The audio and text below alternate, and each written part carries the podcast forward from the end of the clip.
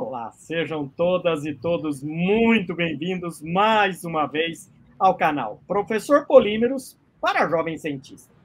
E antes de a gente começar a falar sobre essa entrevista que a gente vai fazer hoje, eu queria só pedir uma coisa para vocês. Aqueles que estão aqui pela primeira vez no canal, por favor, não esquece de se inscrever, aperta o sininho para você receber as notificações de novas entrevistas que a gente vai fazer e novas publicações. Ah, uma outra coisa também. Você sabia que a gente está no podcast? E a gente está em várias plataformas, né? A gente está no Anchor, Spotify, no Apple Podcast e também no Google Podcast. Ah, também não esquece de seguir a gente no Instagram e Facebook, né? Que é Professor Polímeros. Bom, é, já fiz minha propaganda, né? E eu vou também falar uma coisa. Depois de uma conversa muito gostosa com as doutoras Silmara Neves e a Carla Polo Fonseca, aonde a gente falou mulheres empreendedoras, né? Aonde a gente deu muita risada, conversou e elas trouxeram para a gente os desafios que é montar uma startup, como tem que mudar o pensamento. Então, ó, se você tem interesse nesse tema, vai lá, tem uma entrevista muito legal no canal. Mas eu hoje vou trazer uma grande inovação. É a primeira vez que a gente vem fazendo agora um diálogo, né? O nosso canal com quem? Com a escola pública. Então eu tenho o grande prazer de conversar com esses pesquisadores, né? E nós vamos falar sobre prática de ensino inovadora, uma interação entre a universidade e a escola pública.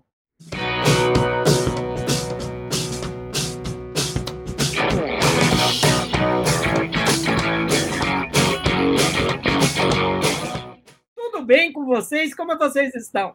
Oi, professor Ivan, como está? Tudo bem? Tudo bem, e você? Olha, é um grande prazer ter você aqui no canal, né? A gente sabe o quanto é trabalhar na escola pública, então a gente vai conversar um pouquinho para te conhecer um pouco melhor, mas vai ser muito gostoso. E que, na verdade, o canal tem esse objetivo de inspirar pessoas, né? E aí a gente tem três expoentes aí, jovens, né? Tudo bem, João? Como é que você está? Oi, professor Polímeros. Boa noite. Eu estou ótimo. Uma honra estar aqui no canal. Prazer. É, Para nós é que é um grande prazer, João, ter você. A gente sabe, né, que você está é, tá fazendo licenciatura em Química, né? Como agente químico, né, é, é, Ivan? Você sabe que a gente tem um papel extremamente importante com eles aí, né? Ô, João, é, muito obrigado de você estar tá aqui no canal, tá bom? E aí, Gustavo, como que você está? Olá, professor, tudo bom? Muito legal esse bate-papo aqui sobre educação e sobre química. Muito legal mesmo. Bom, eu tô vendo aí que você é músico, né? Então a gente vai ter que fazer um diálogo. Não é só cantar, não, mas a gente tem que, na verdade, trazer para a moçada, para trazer a valorização da ciência, do ensino público e principalmente do ensino. Eu estou muito curioso para saber como é que esse, essa prática de ensino inovadora. Eu quero saber um pouco sobre isso, mas eu volto a conversar com vocês. E aí, Elber, tudo bem com você? Oi, boa noite a todos. É uma grande oportunidade estar aqui hoje e acho que vai ser muito interessante o nosso bate-papo, ainda mais de um assunto que a gente vem estudando tanto. Puxa, eu te agradeço muito de você estar aqui, viu? Porque eu acho que é, em alguns momentos, né? Eu vou ser sincero para você, você sabia que eu não sabia dar aula na internet? Então a gente vai aprendendo e vai tentando entender. Então, eu quero muito dialogar com vocês para entender um pouco, né? Essa prática de ensino inovadora. Mas antes de a gente começar a conversar, eu acho que é importante que todo mundo conheça né, o professor Ivan Araújo Mariano, tá bom? Então, o professor Ivan é, é, licenciado em Química pela Faculdade de Filosofia, Ciências e Letras de Ribeirão Preto, né? A USP lá de Ribeirão Preto, né? É, ele fez tanto o seu mestrado como o doutorado, né? Ensino de química e matemática pelo programa de pós-graduação multiunidades em ensino de ciências e matemática, o conhecido, né, PECIM da Unicamp. E atualmente é professor de química da Escola Estadual Dom João Neri, que pertence ao programa de ensino integral da SEE São Paulo, como professor de química. E também, como professor de química, ele atua como supervisor num programa que eu acho maravilhoso, que é o quê? É o PIBID. E aí, o PIBID, a gente tem isso em várias universidades. E eu tenho uma surpresa para vocês. Olha, eu convidei uma pessoa para falar um pouco aqui, que não está aqui, mas ela vai vir falar com a gente, tá bom? Bom, ô, ô, ô, Ivan, eu queria que você, né? Eu sei que você está aí com um grupo bastante motivado, mas eu queria saber uma coisa de você. Você, como é que você. É? Aonde você nasceu? Eu nasci em São Sebastião do Paraíso, Minas Gerais. Ô, oh, gente! É mineiro? É isso? Mineiro, mineiraço. Oh, Mas que já perdi um pouquinho do sotaque ao longo do tempo aí, né? Já que já estou no estado de São Paulo faz bastante anos. Aí. Esse professor Polimos falou oxente e é mineiro, né? Não tem nada a ver do uai, né? Exatamente. Falou mais o uai. O uai eu não perdi, mas o sotaque... O uai não perdeu, né? É, e eu estava vendo né, umas coisas da, da, quando fala de mineirês, né? Mineirês, né? Tem várias expressões que a gente vê e fica muito muito se divertindo aí em relação a isso. Muito legal. Ô, ô Ivan, me conta para mim uma coisa. Como você era como criança? Você gostava de estudar? Você era levado? O que, que você fazia?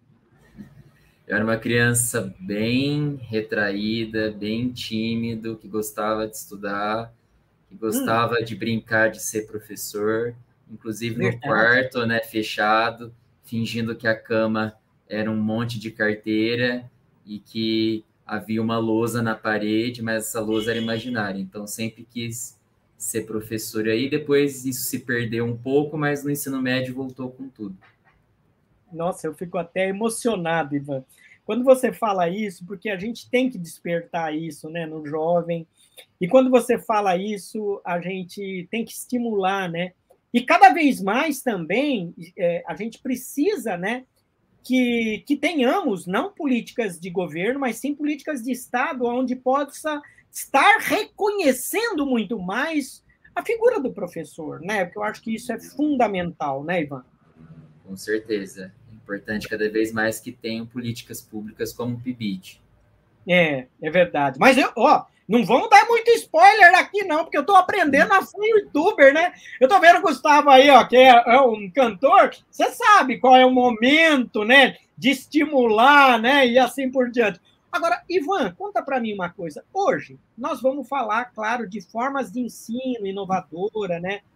E eu queria saber de você o seguinte, né? O que é ser professor da escola pública hoje? Ser professor para mim hoje é um privilégio, é uma honra, é um desafio constante, que a cada dia você aprende mais, você não só ensina, mas você aprende muito mais, né? Aquele momento que você está em sala de aula e um aluno te desafia, né, e faz você pesquisar mais, e faz você chegar em casa, ficar altas horas pesquisando, estudando, revendo aquela teoria que já está esquecida da faculdade, mas que você leva de outra maneira para a prática.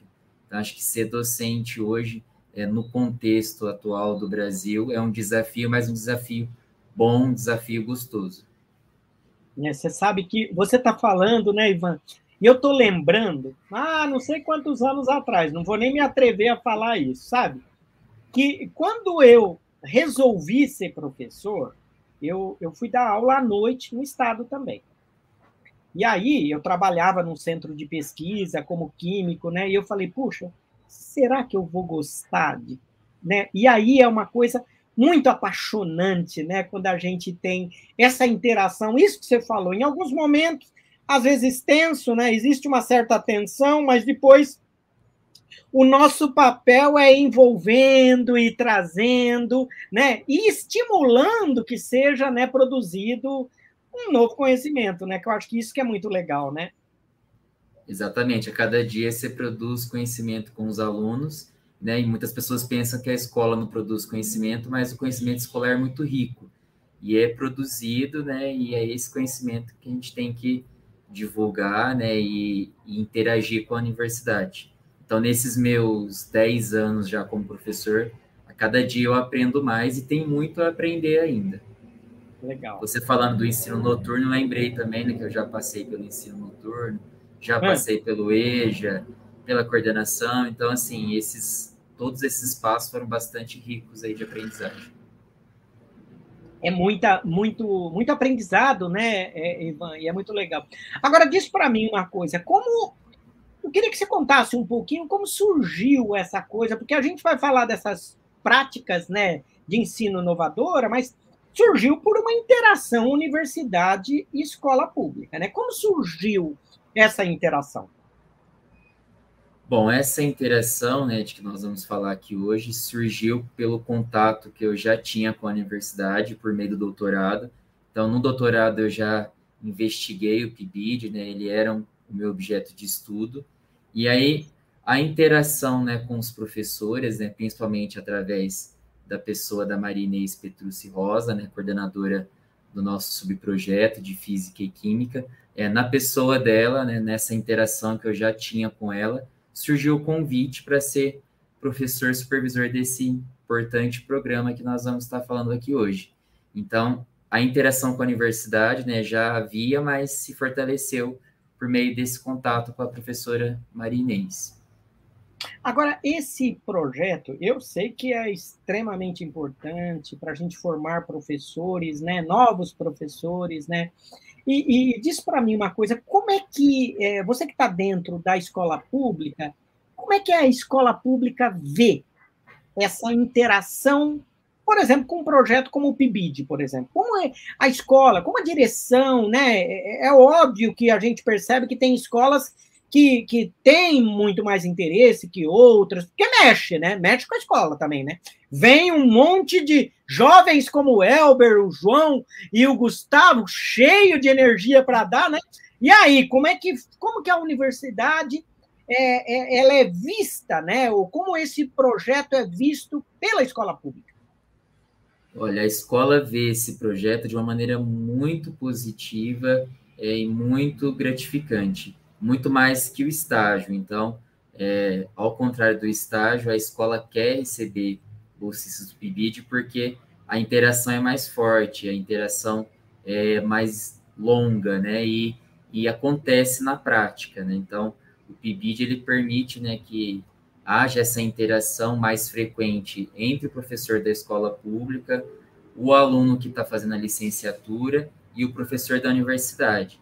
Então, apesar de ser um programa né, de bolsa de iniciação à docência, né, que é o que significa a sigla PIBID, ele hum. permite a interação entre esses três sujeitos. Então, é isso que fortifica, que fortalece o projeto. E a gente sabe que esse projeto, né, é, existe uma, uma, um supervisor na escola pública e também, né, na própria universidade, né, é, e, e, isso é, é que acaba promovendo essas interações e vocês têm os bolsistas que vão estar é, tá trabalhando próximo da escola pública. É isso mesmo, né, professor? Exatamente. No nosso caso aqui, né, eu, professor supervisor, né, professor tá. docente da escola pública, no caso aqui o Elber, João, Gustavo, que são os licenciandos, são ou bolsistas ID, né, de iniciação à docência, e as coordenadoras, as professoras que estão na universidade, no nosso caso, a Maria Inês, que esteve mais diretamente ligado, porque ela é a professora da Química, né? Sua formação é da Química, e também a professora Beth, da Física. Então, as duas são as coordenadoras desse subprojeto de Física e Química. Legal. E, e eu acho que eu queria só entender uma coisa. Agora eu vou pegar, eu vou chamar aqui para a gente ouvir uma pessoa que é muito importante aí, que coordena o PIBID na Unicamp, né? Então, diante dessa importância do PIBID, né, no processo de formação de professores no Brasil, eu gostaria, né, e eu quero aí, né, que dá voz aí à coordenadora institucional do PIBID da Unicamp, a professora doutora Eliana Ayub, né, para que ela falasse um pouco da importância é, do PIBID para a escola pública. Oh, eu vou chamar. Olá, professor Polímeros. Que alegria poder participar aqui do seu canal, no qual já sou inscrita, e ainda mais para falar da importância do PIBID para a universidade pública. Bom, o PIBID ele é um programa institucional de bolsas de iniciação à docência, fomentado pela CAPES e que vem sendo desenvolvido no Brasil desde 2008. São vários os objetivos do PIBID e nós podemos destacar alguns, como, por exemplo, incentivar a formação de docentes em nível superior para a educação básica, contribuir para a valorização do magistério, e também elevar a qualidade da formação inicial de professores e professoras nos cursos de licenciatura, promovendo uma integração entre a educação superior e a educação básica. Então, uma das principais características do PIBID é justamente esse diálogo entre diferentes instâncias educativas de forma a que os estudantes possam ter a oportunidade de ir para as escolas públicas enquanto eles estão cursando a graduação nas suas universidades, para desenvolvermos trabalhos efetivamente em parceria. Então, um dos pontos fundamentais do PIBID é a inserção desses estudantes de graduação nas escolas públicas parceiras, sob supervisão dos profissionais das escolas e supervisão também dos profissionais da universidade. Então, é um programa de formação inicial que é também um programa de formação continuada, porque todas e todos nós que participamos do PIBID estamos em constante processo de formação, de aprendizado, de compartilhamento de experiências e saberes e conhecimentos. Então, é um programa que, de fato, Brasil afora, tem colaborado muito para a formação docente, em diversas perspectivas. Aqui no caso da Unicamp, nós iniciamos a nossa participação no PIBID em abril de 2010. Então, agora em 2022, nós já estamos aí contando uma história de, de 12 anos de participação no PIBID. E nós sempre tivemos aqui dentro da Unicamp o apoio da Comissão Permanente de Formação de Professores e Professoras, que é uma comissão ligada à Pró-Reitoria de Graduação da Universidade então, é essa comissão que sempre deu todo o apoio para que nós pudéssemos organizar os projetos institucionais, uh, estar em diálogo com as próprias coordenações de curso de graduação, as coordenações dos cursos de licenciatura, e todo esse apoio na universidade traz um diferencial muito grande para o PIBID na Unicamp. Então, a gente tem todo esse respaldo aqui. E por conta disso, nunca trabalhamos de forma isolada ou individual. Aqui a gente sempre trabalha em equipe, eu faço parte então dessa equipe de coordenação institucional que se amplia com a equipe de coordenadoras e coordenadores de área, as estudantes e estudantes e as supervisoras e supervisores das escolas. Desde o comecinho do PIBID na Unicamp, que a área de Química participa. Então, desde o início, a gente tem aqui o curso de licenciatura integrada em Química e Física, além da própria licenciatura em Química, que sempre participou de todas as edições do PIBID. Então, esses jovens cientistas aí das áreas ligadas à Química e que fazem parte aqui do seu canal, Professor Polímeros, têm participado ativamente aí do nosso PIBID. E para terminar, eu gostaria de mostrar para vocês a coleção Formação Docente em Diálogo, que é uma coleção que tem oito livros, que são livros do, do PIBID, aqui do, da Unicamp, e essa coleção está disponível num link com como e-book gratuito e as pessoas podem conhecer um pouco mais do que vem sendo desenvolvido aqui dentro da Unicamp. Muito obrigada pelo convite, desejo sucesso no seu canal, Professor Polímeros. Tchau, pessoal. Bom, eu Agradeço muito as palavras da professora Eliana Ayub, que eu acho é, nos trouxe né, é, um, detalhes de como né, é, é esse projeto, esse programa aí que é, é, é financiado né, pelo governo federal, para que haja essa interação não só da universidade como a escola pública, mas também que tenha o foco na formação de quem? Dos professores, né? Os novos professores, dos licenciados. E aqui a gente tem licenciatura em Química, o João. Nós temos licenciatura integrada em Química e Física, o Gustavo, né? E o Elber também, licenciatura em Química. Poxa, eu vou começar, então, a, a, a, a conversar um pouquinho, né? E, e, agora, como eu, eu queria só entender uma coisa, né? É, só para, antes de entrar para conversar com cada um de vocês, eu queria perguntar, professor Ivan, como que surgiu essa prática de ensino que vocês desenvolveram? Sem dar muito spoiler, hein? Bom, essa prática de ensino surgiu a partir do desafio do ensino em meio à pandemia, do é. ensino é.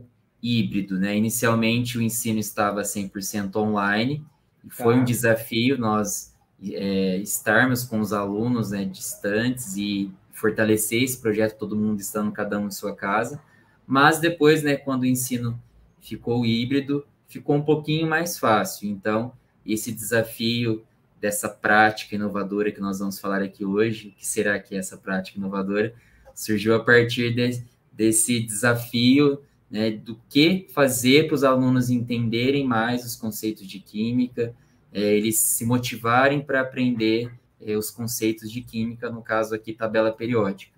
Então, foi isso Legal. que nós pensamos, como podemos motivar esses alunos. É porque também, né, a gente pensar no ensino da tabela periódica, coluna 1A, e vai decorar, né? E, ah, oh, meu Deus, Nossa Senhora, né? Então é. é, é Exatamente. É... Ou piadas, né? Vamos fazer uma piadinha para decorar o símbolo dos elementos Não, químicos. É, é verdade. Agora, ó, você aguenta a mão um pouco aí, professor Ivan, porque eu vou começar a conversar com o Gustavo, tá bom? Ô, Gustavo, pelo que eu percebo, a pandemia trouxe muitos desafios, né? Eu, você poderia me falar um pouco sobre isso? É, é importante, é, agora que a gente conversando aqui, que você ressalte um pouco é, que nessa pandemia causou algum distanciamento? O que, que deixou vocês aí inquietos? Porque você tinha a responsabilidade de ir né, na escola a princípio, né? Agora, ah, conta para mim, quer dizer, não dava para ir na pandemia, e aí perdeu muito essa interação. O que, que você falaria para a gente um pouco sobre isso? Bom, é, infelizmente a pandemia trouxe esse distanciamento, né? Não hum. só social, mas também um distanciamento entre as pessoas. O, o, ensino remoto, ele foi uma medida paliativa, né? É, só que trouxe esse, esse distanciamento. Muito difícil, muito difícil mesmo lidar com isso, mas eu acho que pouco a pouco, nós aqui dos PIBIDs e os professores lá do, do Dom Nery, até os professores universitários conseguiram né, é, é, diminuir esse distanciamento. Remoto, uhum. sim, né, só que distantes, não. Sempre tentando é, ficar mais próximo do aluno, na medida do possível, né, que é, o ensino remoto, uma tela de um computador, a tela do celular e uma câmera pode né, é, é, trazer de proximidade, mas foi bem difícil. E você traz esse jargão, eu adorei, viu? Remoto sim, distante não, né? Eu acho que isso aí é fantástico. Vocês aí captaram uma expressão, né? Que eu acho que foi muito legal, ó. Remoto sim, distante não, né, João? Ô, oh, Gustavo, perdão. É... é. Distantes não, pelo menos tentando né, diminuir essa distância ao máximo. Claro que não tem uh, aquela vivência escolar que é tão gostosa, que para mim é, é, o, é um grande motivo de eu, de eu gostar da docência, porque eu adoro a vivência escolar. E Sim. é muito importante, muito importante mesmo, essa vivência escolar. E nós não tivemos tanto até agora, mas aprendemos muito com o ensino remoto. Tanto que hoje veremos né, o produto de um trabalho que foi feito no ensino remoto, um produto bem legal. Agora, ô João, conta para mim uma coisa, como é que foi na pandemia esse ensino remoto? O que, que você sentiu você, enquanto é, licenciado, né? E quais foram as dificuldades que você encontrou lá do estudante do ensino médio que vocês trabalharam? Bom, é, pandemia, esse distanciamento todo, acho que pegou todo mundo de jeito, né? Eu tinha acabado de entrar na faculdade também, então foi bem desanimador. E no ensino remoto, principalmente dentro do PIBID, foi bem difícil, porque ninguém sabia o que fazer direito, né? Era bem no começo, estava todo mundo meio perdido. E a gente foi se ajeitando, né? Essa prática inovadora surgiu dessa tentativa de, de tentar fazer o melhor com o que a gente tinha no momento. Então, a gente via no ensino remoto que os estudantes, quer dizer, a gente não via, né? Porque era difícil fazer eles abrirem as câmeras e tudo mais. Então, a gente não sabia se eles estavam prestando atenção, às vezes a gente não sabia nem se eles estavam vendo as aulas. Era, era complicado, mas foi melhorando com o tempo, a gente foi descobrindo umas maneiras de deixar a aula mais animada, um pouco mais participativa. E com o tempo a gente foi se ajeitando. Você sabe, João, você está falando uma coisa, eu às vezes fico pensando, né? Para gente que, que, que, que, trabalha com ensino, né? É tão gostoso você olhar para o olho para a pessoa para ver se ele está entendendo. Às vezes ele faz assim, né? Ele tem algumas expressões que, que chamam a atenção, né? E quando você fala dessa coisa do, do, do, do remoto, né, de não abrir a câmera, como que é isso? Dava uma certa. O que, que você sentia? Porque, do outro lado, outro dia um aluno estava falando para mim, professor, mas eu não me sinto confortável em abrir a câmera. Né? Como, você é jovem, cara. Como é abrir a câmera? É, então, eu, eu, entendo o lado deles também, né? Porque é, é um pouco desconfortável. Porque quando você está na sala de aula, tá mais um monte de aluno junto com você e você está ali no meio, né? A câmera você está no seu quadradinho, no seu espaço. Então você fica um pouco mais vulnerável, digamos assim, dá uma sensação. Mas é. É, eu sinto um pouquinho. Mas é. é... Mas eu acho Por que é Porque vai para vai, vai a nuvem e depois pode cair na internet a minha cara? É isso, não? Ah, acho que não, é só porque daí você tem um certo destaque mesmo, sabe? Tipo, tá. Está sendo bem observado. Entendi. Mas acho que para trabalhar isso é importante deixar bem claro que, que a sala de aula, né, não é só um hum. ambiente do professor ou só um ambiente de discurso, né? A gente precisa da participação dos alunos e dos professores trabalhando juntos ali para desenvolver o conhecimento mesmo. Uhum. Então, ideal seria todo mundo com a câmera ligada, conseguindo olhar é carinha um do outro. Eu vou, eu vou provocar o Elber aqui, porque ele tá meio quietinho ali, né? E aí eu vou perguntar para ele assim, agora ainda bem que ele deu um sorriso, ainda bem, né?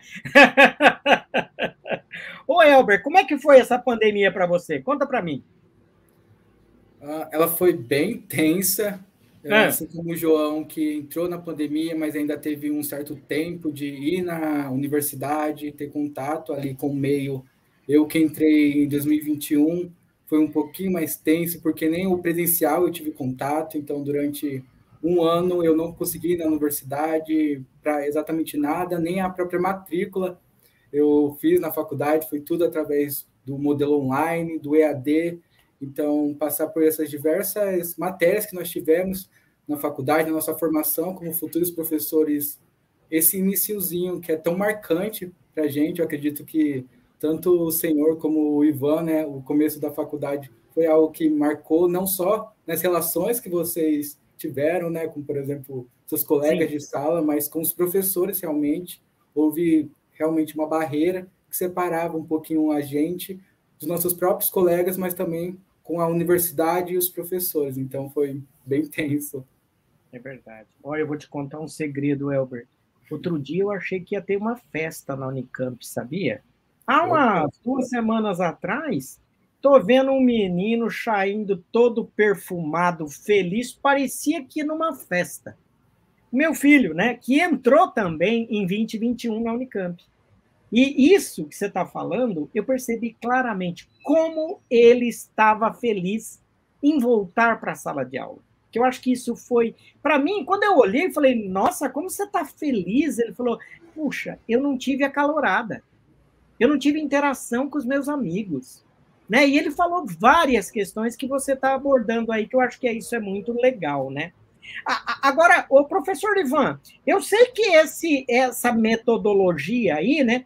Houve a necessidade de muita mediação, né? Que, que, que tem, tanto de um lado, os alunos aí do ensino médio da escola pública, como também, né?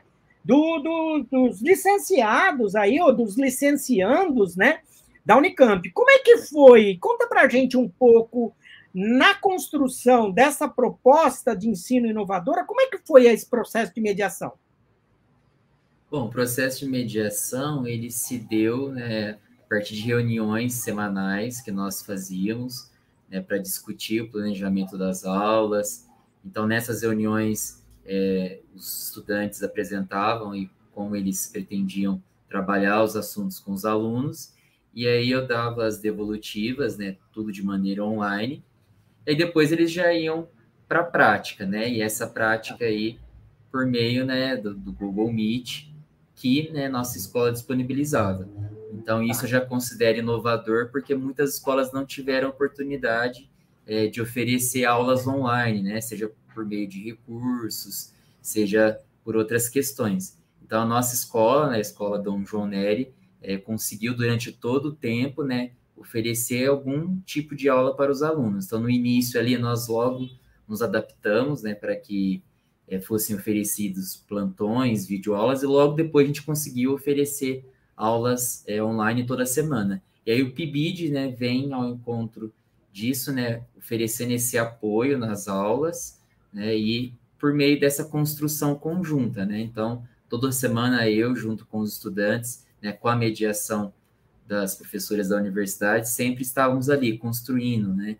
Tentando pensar formas de motivar esses alunos. E aí veio a ideia, né, dessa grande prática inovadora aí para motivar um pouco mais, né? Já que esses alunos estavam muito desanimados, como eles mesmos falaram agora há pouco, né? Alunos que não ligam câmeras, né? Então, se na universidade o pessoal já não liga câmera, na escola, no ensino médio, muito mais, né? Então, as práticas deles contribuíram bastante para essa motivação. Agora, é, é, pelo que eu sei, né, João? A, a, depois vocês passaram de um remoto para um híbrido, é isso?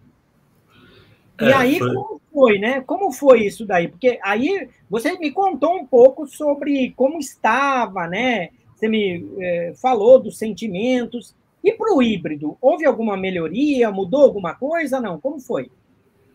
Bom, eu, eu senti que melhorou, teve uma melhora, sim. Porque como metade da turma estava dentro da sala, né? Eles, uhum. o pessoal dentro da sala já estava muito mais participativo. Então, é, eles participavam mais das aulas, levantavam a mão, iam conversar com a gente. É, e o pessoal de casa ainda ficava meio quietinho. Então, era algo assim mesmo, sabe? De estar uhum. tá ali presente.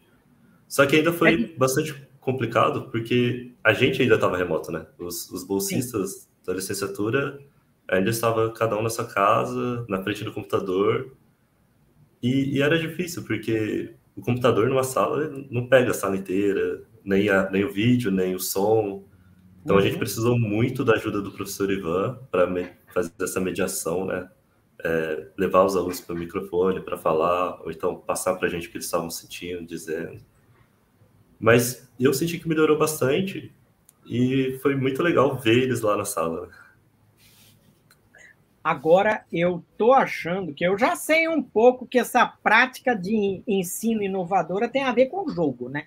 Então eu, eu queria saber do Gustavo aí quais foram as ideias que vocês foram planejando, né?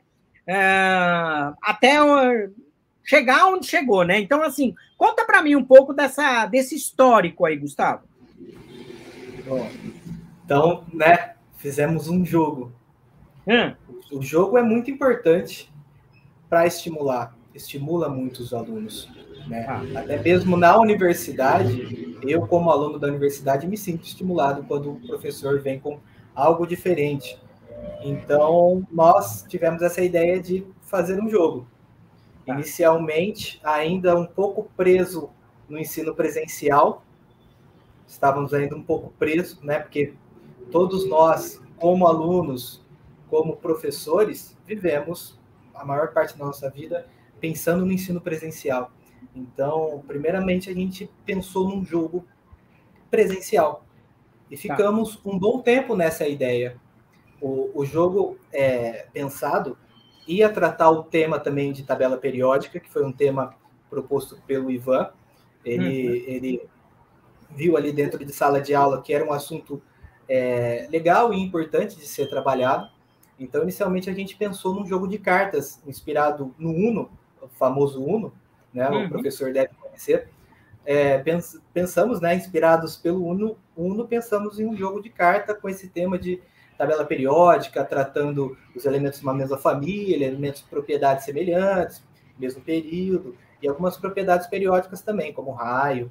Só e a gente se empolgou muito com essa ideia e fomos quase que até, fomos quase que até não, chegamos ao final dessa ideia porque montamos as cartinhas bonitinhas, nos empolgamos muito com a ideia do, do jogo de cartas. Só que quando a gente já estava com tudo pronto, com a carta pronta, com as cartas prontas, a gente pensou, tá, mas estamos no ensino remoto, as coisas estão um pouquinho mais difíceis e complicadas, né? Então a gente não abandonou a ideia do Uno, a gente tem o joguinho pronto, tá muito bacana. Só que nós começamos a pensar em um novo jogo, algo que conseguisse é, que eles, os alunos conseguissem jogar digitalmente, né, conseguissem jogar no computador remotamente e tratando ainda dessas propriedades periódicas e tratando da tabela periódica. Fizemos um joguinho digital, um joguinho de plataforma 2D, que é o famoso joguinho do Mario, né? Hum. Ele vem pulando, pula, tenho que dar dano nele, tenho que, que ganhar ponto. Mas partimos da ideia do jogo de cartas, fomos barrado por conta aí do distanciamento, né? Seria muito difícil cartas ali, alunos trocando cartas. É, então, fomos barrados por isso, mas conseguimos encontrar uma alternativa que, olha, sinceramente, pessoalmente, eu acho que foi uma alternativa que ficou muito legal. Muito mais legal que o jogo de cartas. Ficou bem diferente. Ah, eu tô louco para conhecer. E parece que o nome é Doutora Periódica, é isso? Sim, sim. O, no, o nome já é, é, dá um spoiler, né, ah. do que, que o joguinho trata, né? Doutora Periódica, porque nós temos a personagem que é uma, uma mulher inspirada na nossa coordenadora, nossa maravilhosa coordenadora, que é, que é a Inês Petrucci, né? Que é a Maria, Maria Inês Petrucci. Então, Doutora Periódica, chamada é, é, é, para os mais íntimos como Inezinha, né, que é a é. personagem, mas o nome dela é Doutora Periódica, é a nossa personagem principal. Muito legal. Agora, me conta uma coisa, como vocês pensaram para começar a criar essa a, a, a Doutora Periódica? Fala para mim um pouco, Gustavo. Bom, in, inicialmente, nossos pensamentos eram todos negativos, é. porque tanto eu como o João como o Elber, como é. qualquer aluno que estava ali no nosso grupo de química, é, não tinha um conhecimento muito sobre programação, ainda mais programação de jogos. Nós Entendi. não tínhamos nenhuma ideia como fazer. Então, todos os nossos pensamentos iniciais eram negativos. Não vai dar certo, a gente não vai conseguir, é muito difícil. Nós não sabíamos nem como fazer a arte do jogo, como desenhar, e nisso a pesquisa foi muito importante. Foi muito importante mesmo, porque o nosso amigo João, ele foi excepcional na hora de pesquisar, ele fez toda a parte de programação, e isso é. eu admiro muito ele, porque ele fez uma pesquisa árdua de encontrar um motor para rodar o jogo, é, aprender como fazer, aprender como minimizar erros, aprender como melhorar o jogo. Então, a partir desse momento que o João trouxe é, é, a luz no fim do túnel de que é possível, nós vamos conseguir fazer. É, tem material de pesquisa na internet que ensina a fazer, né, que vai dar um caminho para a gente de como fazer. A gente começou a ser mais otimista, a pensar, não, sim, vai dar certo. Nisso a gente começou a pensar tudo na dinâmica do jogo. O que, que vai trazer dano para personagem, o que, que vai dar ponto para personagem, qual que é o objetivo é, pedagógico, educacional, qual que é o objetivo do jogo, né? É, eu fiquei responsável pela parte da, de todo o grafismo do jogo, de toda a arte do jogo. Então, fui atrás de como fazer pixel art, encontrei programas onde eu consegui, conseguia fazer pixel art, procurei muitas imagens de como fazer. Eu sou péssimo em desenho, mas o Google Imagem me ajudou muito, porque eu pesquisava é, é, cientista pixel art, aí encontrava o cientista e ficava tentando copiar.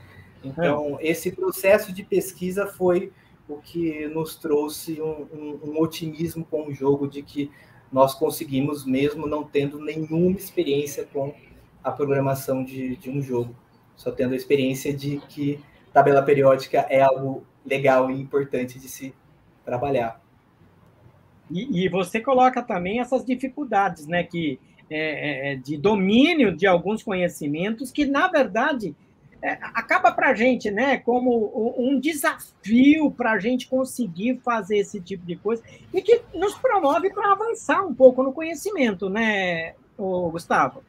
Agora, deixa eu te perguntar uma coisa. Você está me deixando curioso, cara.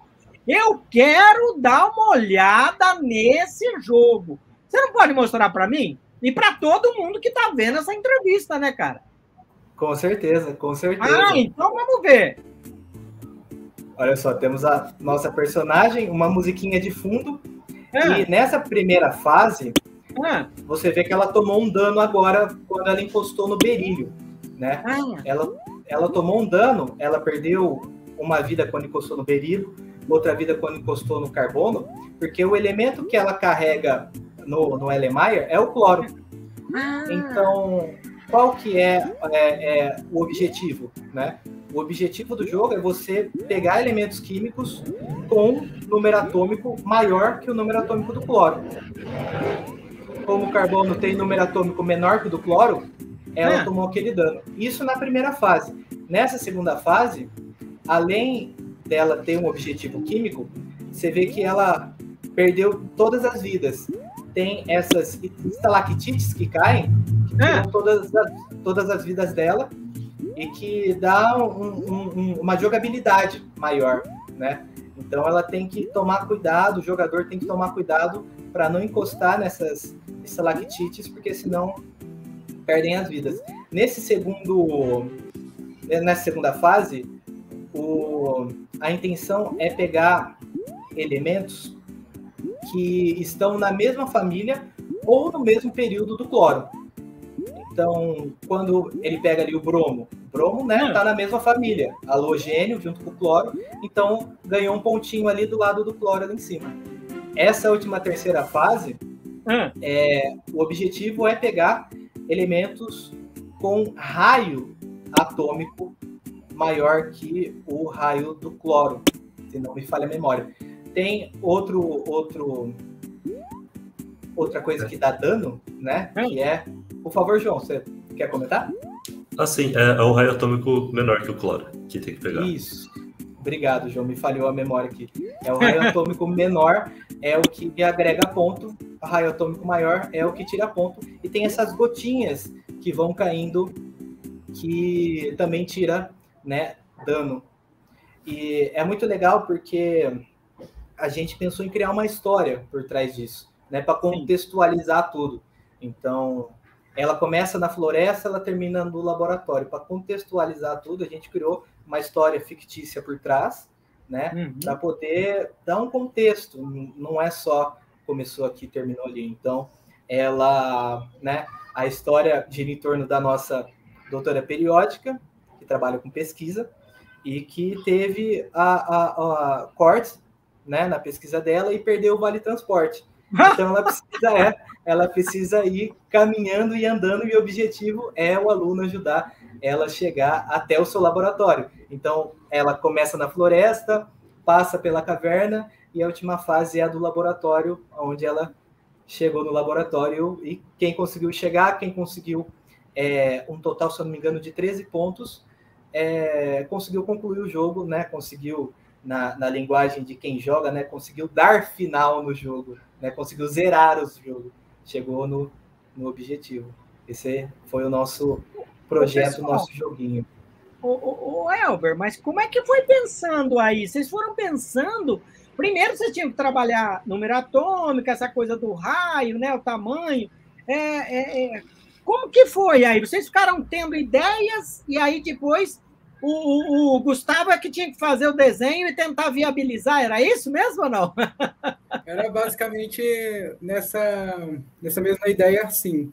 A gente é. inicialmente, com o auxílio do Ivan, conseguiu captar mais ou menos o que os alunos tinham mais dificuldade no que diz respeito à tabela periódica, no que diz respeito ao raio, todo o conjunto e as informações que a tabela fornecem para a gente, e baseado nisso a gente conseguiu manipular para ver, primeiramente, qual a fase, o que, que a fase elaboraria, o que a fase exigiria daquele determinado aluno que está passando por uh, aquele período ali naquela fase 1, 2 ou 3 presente no nosso jogo.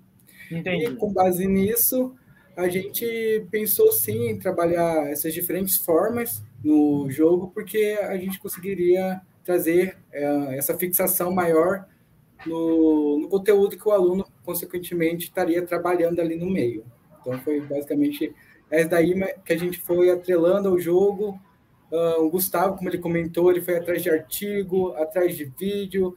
A Ana, que foi uma que infelizmente não conseguiu participar hoje, trouxe ideias através do pixel art como um meio né, de conseguir elaborar as imagens. Então, foi um trabalho muito conjunto que a gente conseguiu é, juntar várias ideias, várias pessoas diferentes. Aqui dentro do PIBID, a gente somos muito diferentes, mesmo a gente é, trabalhando e visando a química como nossa formação. Então, a gente conseguiu é, pegar a ideia de cada um uh, e conseguir eventualmente concluir aí o nosso tão sonhado jogo. Legal. Ô, ô João, você está quietinho aí, eu queria só te perguntar uma coisa. E o que, que você achou disso, desse jogo? Você gostou? E, e, como que você imagina? Os alunos vão ficar com a tabela, tabela periódica aqui o computador vai olhando e, eventualmente, né, vai dando uma olhada, mas está estudando, né, ô João? É, é, exatamente isso, na verdade, que a gente pensou. A gente até falou é. para eles: levem a tabela periódica, deixa do ladinho do computador lá para usar junto. E nossa, foi, foi incrível. Eu, eu, até esqueci a pergunta que eu lembrei do negócio. Quando a gente viu é. eles jogando lá pela primeira vez, foi um, é. um sentimento incrível, assim, foi maravilhoso. Porque deu muito trabalho. Daí ver eles finalmente jogando e olhando a tabela e conversando entre eles, discutindo. Ah, tem que passar por cima desse átomo aqui que, que ele dá ponto. Ou, não, esse aí vamos evitar. Ah, tem que pular, dando risada também, participando. É. Nossa, foi, foi maravilhoso.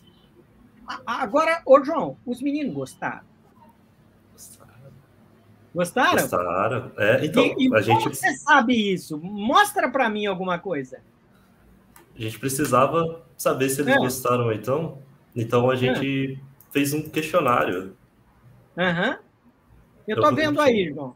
Eu tô vendo. A gente, a gente fez um questionário para para buscar informações também, né? Não só para saber se eles gostaram ou não, mas para poder melhorar o jogo, né? Uhum. Então, a primeira pergunta que a gente fez foi se, se eles se sentiram motivados, se interessaram pelo jogo. Uhum. E a gente pode ver aqui que boa parte se interessou sim, eles ficaram bastante animados para participar e é a novidade na sala de aula, né? Os alunos gostam. E a segunda pergunta que a gente fez, que é um dos objetivos do jogo, né? É saber se ele ajudou para aprender, né? Para revisar o conteúdo. E aqui a gente vê que bastante alunos também falaram que ajudou a revisar o conteúdo e que foi importante. Porque ali no jogo mesmo você está botando em prática o que você aprendeu, né? Tabela periódica é uma coisa que a gente não vê tão fácil assim no dia a dia, então Sim. trazer isso para uma coisa mais lúdica, né? Lúdica, exatamente, ajuda bastante. Uhum.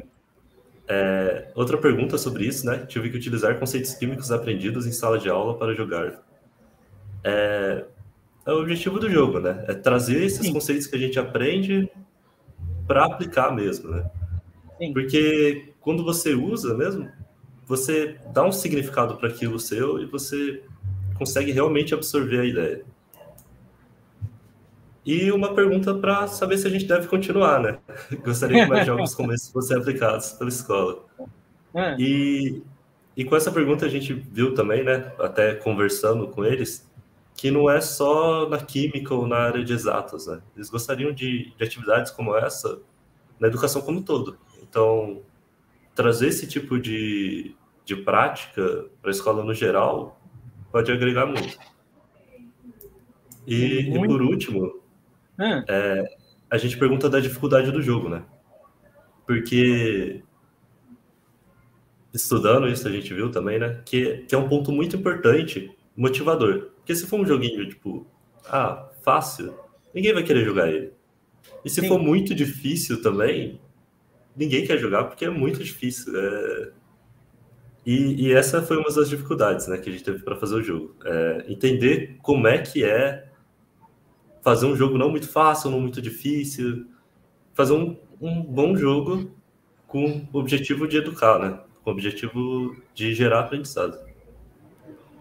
E eu acho que isso vocês tiveram um grande sucesso, porque tudo tá lá na casa de 90. Se a gente somar, né, o roxo com verde, né, tá mais que 90 e poucos por cento. O queijo Meninada gostou muito, né? Sim, sim. É, muito legal. Agora, o professor Ivan tá tão quietinho ali que eu vou perguntar umas coisas para ele, porque ele tá quieto, ele só tá deixando vocês aí como protagonista, né, o jovem cientista, no canal, né? Então a gente tenta dar visibilidade para o jovem cientista. O professor Ivan, como é que foi essa experiência? Eles estão aí detalhando tudo, né? E, e eu vejo, né, é, que é, tem muita coisa envolvida nesse trabalho, né? Bastante coisa envolvida. É aquilo é. que eu falei, né? Ser professor constantemente, né? Você aprende, né? E é. não só com os alunos lá na escola, dentro de sala de aula, mas também muito mais, né? Estando nesse projeto com esses jovens cientistas que estão na universidade, né? Século 21, novas tecnologias, habilidades Sim. socioemocionais, novas competências socioemocionais. Então, aprendo bastante com eles e eu acho que o jogo, né, ele veio aí para dinamizar a minha prática, dinamizar as minhas estratégias de ensino, é, e como eles falaram, né, tiveram desafios ao longo do caminho, mas eu acho que a oportunidade de estar tá mediando esse processo, né, essa criação e a discussão dos conceitos envolvidos contribuiu bastante para a minha formação continuada. Então, é, geralmente, quando a gente fala em formação continuada, nós falamos de cursos, né? Falamos de coisas bem teóricas, né? Uhum. E acho que muito mais importante a formação continuada acontecer na prática, né? E o jogo é uma coisa muito mais viva, né? Então, para mim, é contribuiu bastante, né? Para essa formação e acredito que, né? Como eles já têm falado, para a formação inicial deles também. E eu acho que também não é diferente para as professoras que estão na universidade, para a formação continuada delas também. Uhum. É, é, isso que você está falando é extremamente importante, porque muitas vezes, né, a gente ouve falar da formação continuada, mas é, é, é, não, não sai daquele modelo, né? Isso sai daquele modelo de transmissão, recepção, como você faz um curso, né? Eu acho que você acaba estabelecendo, né? É, novas conexões para produzir esse, esse, esse novo conhecimento. Eu acho muito legal isso. Oi, Ivan, e, e de que como essa experiência te trouxe assim? O que, que você sente que você é, cresceu nessa área, assim, com esse desenvolvimento? Ah, eu acho que o crescimento ele, ele vem aí para agregar nessa questão da inovação no ensino. Né? Então, eu acho que a pandemia e o PIBID e agora essa prática inovadora veio para inovar as minhas estratégias. Então, uhum. assim, sair da caixinha né, e pensar como que eu posso né, oferecer para o aluno outras formas de ensino, como que eu posso pensar química de outra maneira, como eu posso né, pensar química ali no dia a dia de outra maneira, né, de maneira que esse aluno entenda. Né, e pensando também numa geração que é puramente tecnológica, né, de uma geração que aprende tudo muito rápido, né, que não consegue ficar 15 minutos vendo uma aula expositiva, né? Então é para essa geração que estamos falando, né? Então, eles aqui, como jovens cientistas, já são ainda de uma geração anterior, e agora estamos falando ainda de uma geração ainda mais tecnológica, né, que é mais rápida ainda. Então, é isso que temos que pensar daqui para frente. Bom, olha, eu agradeço muito vocês, mas olha, antes de me despedir e agradecer formalmente, eu queria saber o seguinte: é de praxe aqui no canal, né? A gente deixar uma mensagem, né? E aí eu vou começar primeiro com o João. Ô, João, você poderia deixar para aquele que vai estar tá te ouvindo, né? Que está vendo essa entrevista, que mensagem que você pode deixar para quem está nos ouvindo, por favor. Ah, é, gostaria de agradecer primeiro, né, ter, ter assistido essa entrevista com a gente e fazer um apelo, eu acho, né, para incentivar essas práticas de ensino e incentivar a, um, a políticas de Estado que continuem essa, essas atividades.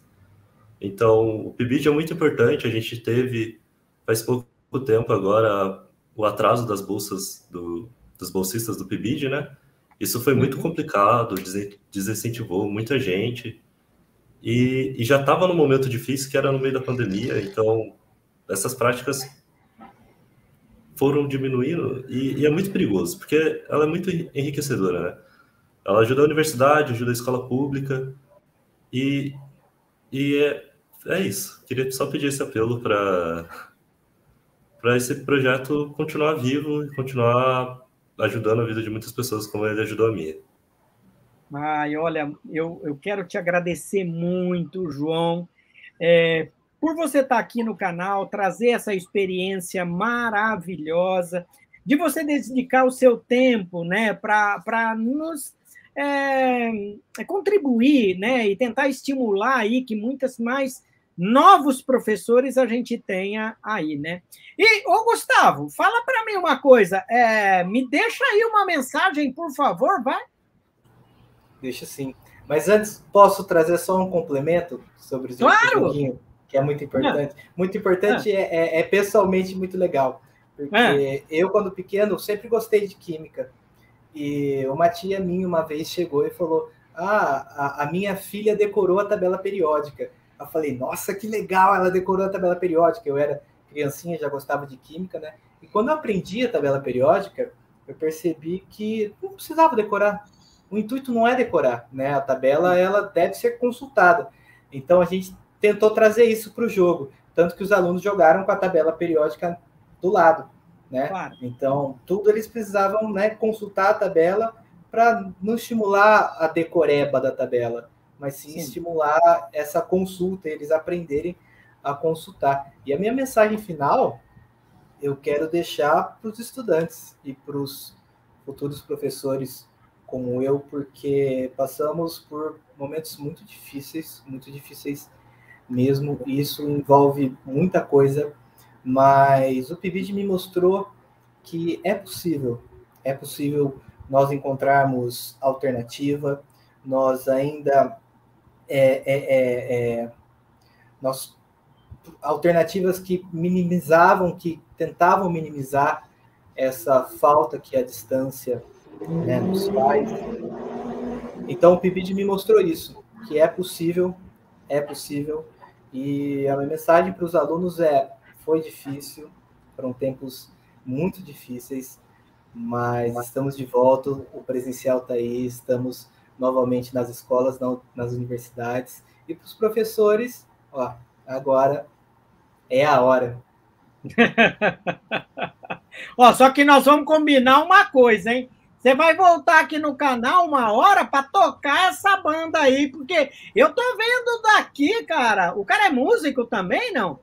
Sim, sim, sim. Eu, eu toco na noite, sou baterista, né? Toco, é. toco, sou baterista desde os 13 anos de idade. Toco na é. noite, tenho isso me, me traz uma renda financeira, é. né? Mas qualquer dia a gente vem para falar de química e música. Oh, é que legal! É possível Muito. unir as duas coisas da minha vida, as duas coisas que eu mais gosto na vida. É Com possível. certeza. A questão, acho que aí é, é vai ser muito mais é, é, é, essa integração aí é muito mais muito legal. Ô, ô, ô Elber, agora é a sua vez. Você tem que nos deixar um recado aí, né? Para o jovem cientista, para aquelas pessoas que vão estar é, nos ouvindo. Por favor, fique à vontade. Opa! Opa! Ô, Elber, então deixa uma mensagem para a gente aí.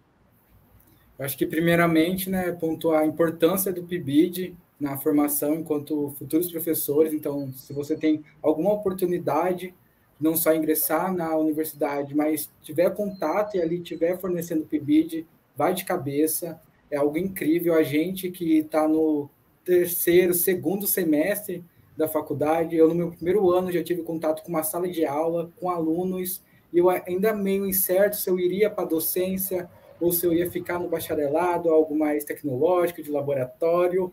Eu fiz minha decisão e o PIBID me auxiliou muito nisso. Então, não só falar para você tentar e buscar atrás do PIBID, mas também ah, se você tem desejo ou visa ir ser professor, tem ali uma pequena vontade, tenha contato com isso, é algo incrível e nenhuma decisão é para sempre. Experimente, teste e vá com tudo. Eu acho que você está trazendo aí umas palavras muito bonitas, né? Porque é, você né, teve a vivência, né? A vivência em sala de aula e que você, de fato, é, é muito comum, né? Como eu falei para vocês aí da minha história, né? Como, como eu, aí quando eu vi os alunos falar, não, eu quero ser professor, né?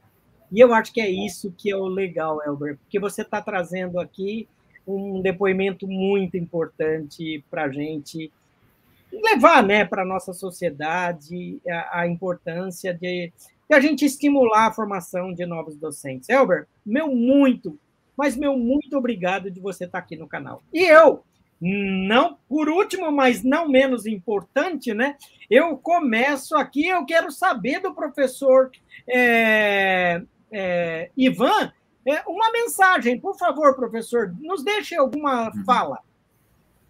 Bom, primeiramente, né, não desistam de ser professores, não desistam de fazer licenciaturas, e quando entrarem nas licenciaturas, não desista né, por causa do cálculo, né, sigam em frente com a química, sigam em frente com as disciplinas da área de ensino, que só tem a contribuir, e participem, claro, né, de programas de formação como o PIBID, né, que é um programa que tem resistido aí nos últimos anos a diversas instabilidades, então, vamos participar é, e vamos né, melhorar né, a docência nesse país. Olha, nós estamos aqui muito triste porque tem que acabar essa conversa tão gostosa, tão gostosa, né? Ivan, ó, eu te agradeço muito de você ter é, orquestrado né, todo esse projeto aí junto com as professoras lá da Unicamp e agradeço também, né, a, a, coordenadora institucional da Unicamp, do PIBID, né, que é a professora Ana Ayub, né, que veio também trazer um depoimento. E também, né, eu sei que esse projeto também, né, professor, teve outros alunos, né? Você pode citar o nome desses alunos, porque eles não tiveram aqui, mas, mas eles participaram da proposta, né? Com certeza. Tivemos a Carol, participação também da Ana Clara, da Ana Alves, também a participação da Letícia. É, no começo também tivemos participação do Éder e do Daniel e vários outros aí estudantes da física também. Legal, bacana. E a e Monique, Monique. também é da Monique a também, Monique, né? Da Monique. É. Obrigada por complementar, né? São muitos alunos, não dá para lembrar dos todos é, do ensino médio, mas, mas mas você sabe que eu também. Olha, gente, eu estou muito contente, eu quero. A gente vai ver uma hora de trazer vocês de novo. Meu muito, mas meu muito obrigado de trazer aqui e a gente conversar sobre uma prática de ensino inovadora, a interação entre universidade né, e a escola pública. E eu quero também, né, gente, antes de mais nada, pedir para vocês, ó, se você gostou dessa entrevista, primeiro dá um like, né? É, e compartilha, né? Não se esqueça de inscrever no canal, né? E ó, acompanhe a gente também nas plataformas, né? Que é Anchor, né? A, a, o Spotify, também o Apple Podcast e o Google Podcast. Não esqueça também, a gente está no Instagram, Professor Polímeros, e Facebook. Ó, esta conversa muito boa e vejo você aqui no canal Professor Polímeros para Jovem Cientista.